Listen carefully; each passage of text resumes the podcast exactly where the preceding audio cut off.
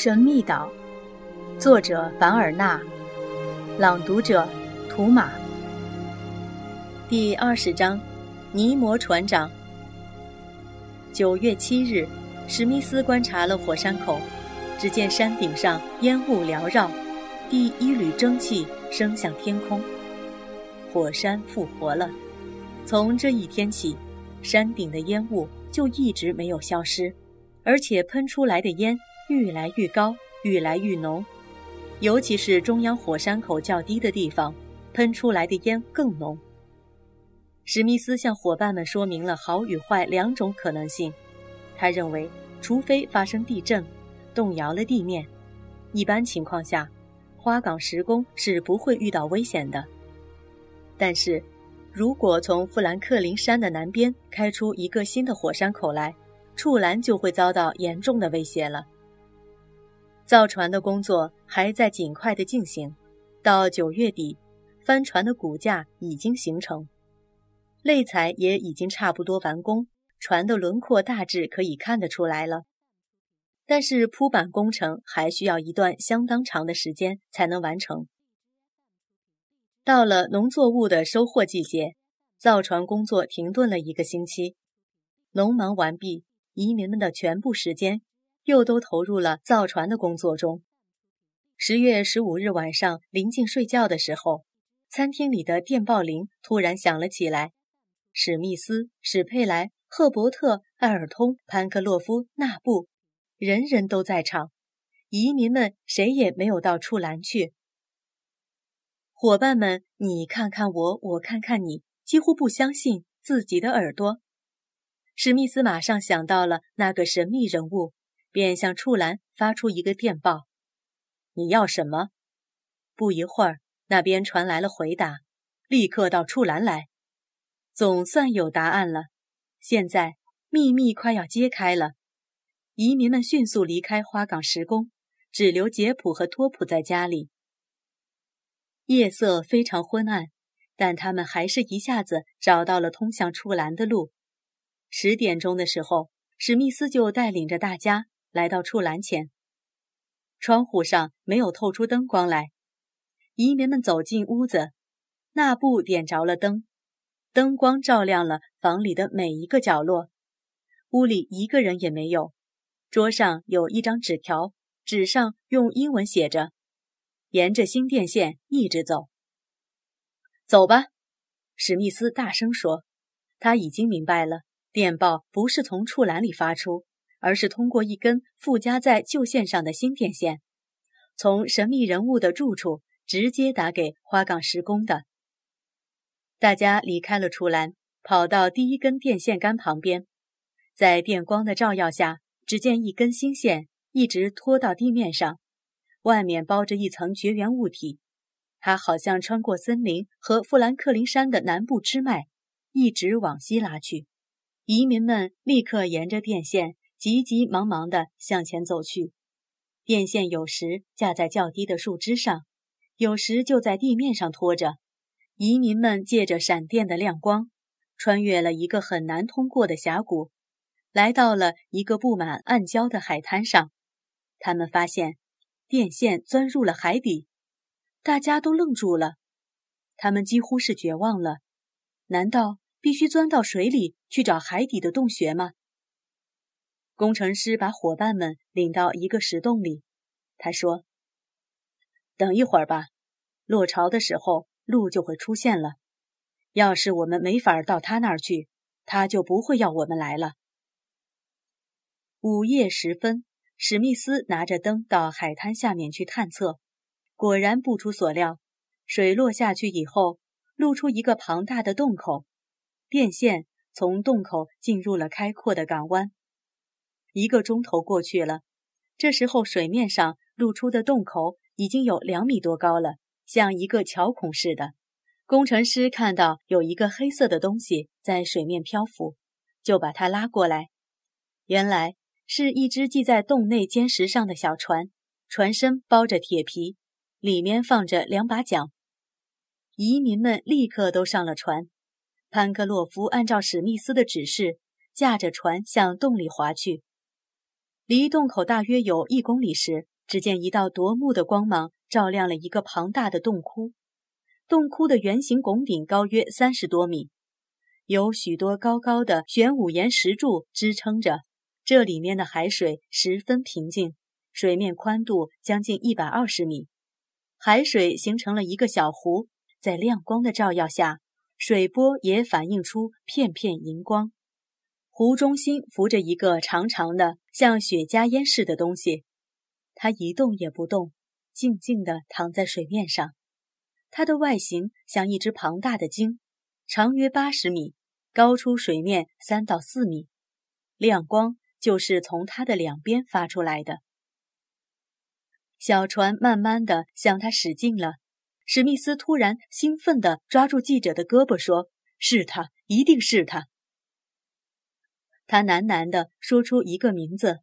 记者听了以后，恍然大悟似的说：“他，那个逍遥自在的人。”小船在这个奇怪的漂浮物旁边停了下来。史密斯和他的伙伴们登上平台，这里有一个敞开的舱口，大家一起从舱口走了下去。扶梯的尽头是一片甲板，上面有电灯照耀着。甲板的尽头有一扇门，史密斯上去把门打开。这是一间装饰的富丽堂皇的屋子。移民们迅速走进这间屋子，穿过书房，来到一个宽敞的大厅。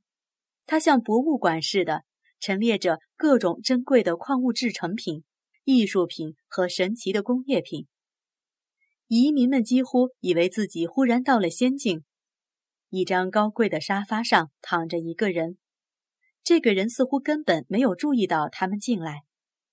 这时候，史密斯开口了：“尼摩船长，是您要我们来的吗？我们来了。”躺在沙发上的人站起身来。电灯光照在他的脸上，他长着高高的额头、浓密的胡子，眼光炯炯有神，头发又多又长，一直垂到肩膀上。看得出来，他的体力已经由于患病而逐渐衰弱了。但是他说话的声音还很洪亮。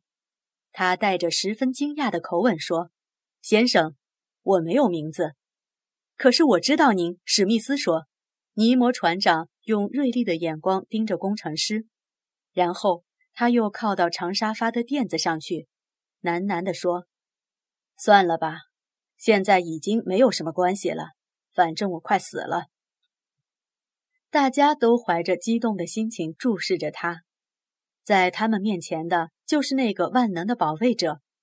潘克洛夫和纳布原以为会发现一个超凡入圣的神灵，可是他们看见的不过是一个人。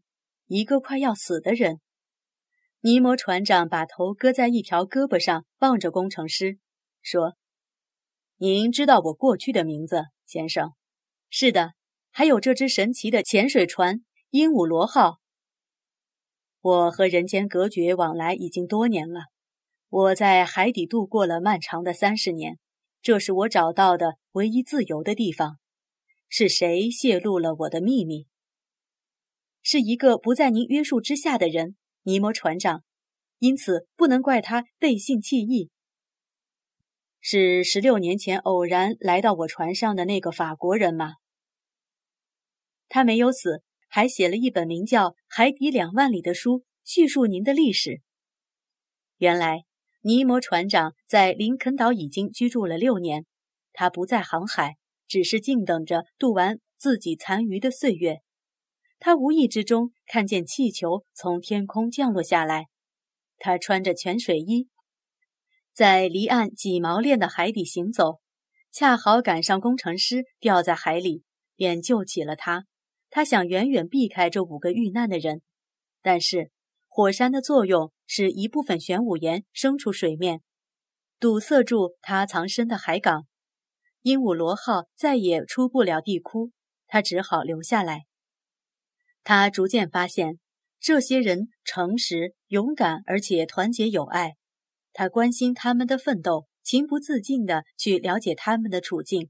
他穿着潜水衣，可以毫不困难地到花岗石宫内部的井底，沿着突出的岩石爬到井口去。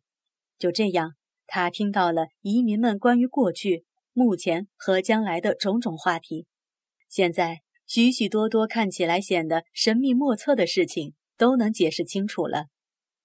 船长讲完后，史密斯开口了。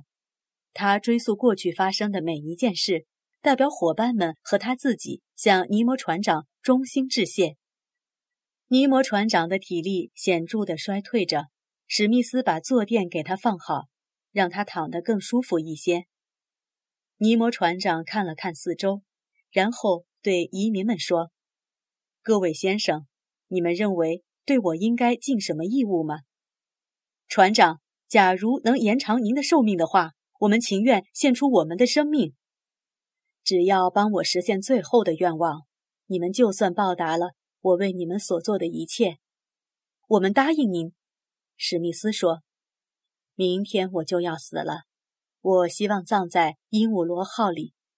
明天等我死了以后，你们就离开鹦鹉螺号，让全船的财宝做我的陪葬。”我只留给你们一件纪念品，那边有一个保险箱，里面装着价值极高的钻石和珍珠。史密斯先生，像您和您的伙伴这样的人，绝不会因为手里有了钱就惹来灾祸的。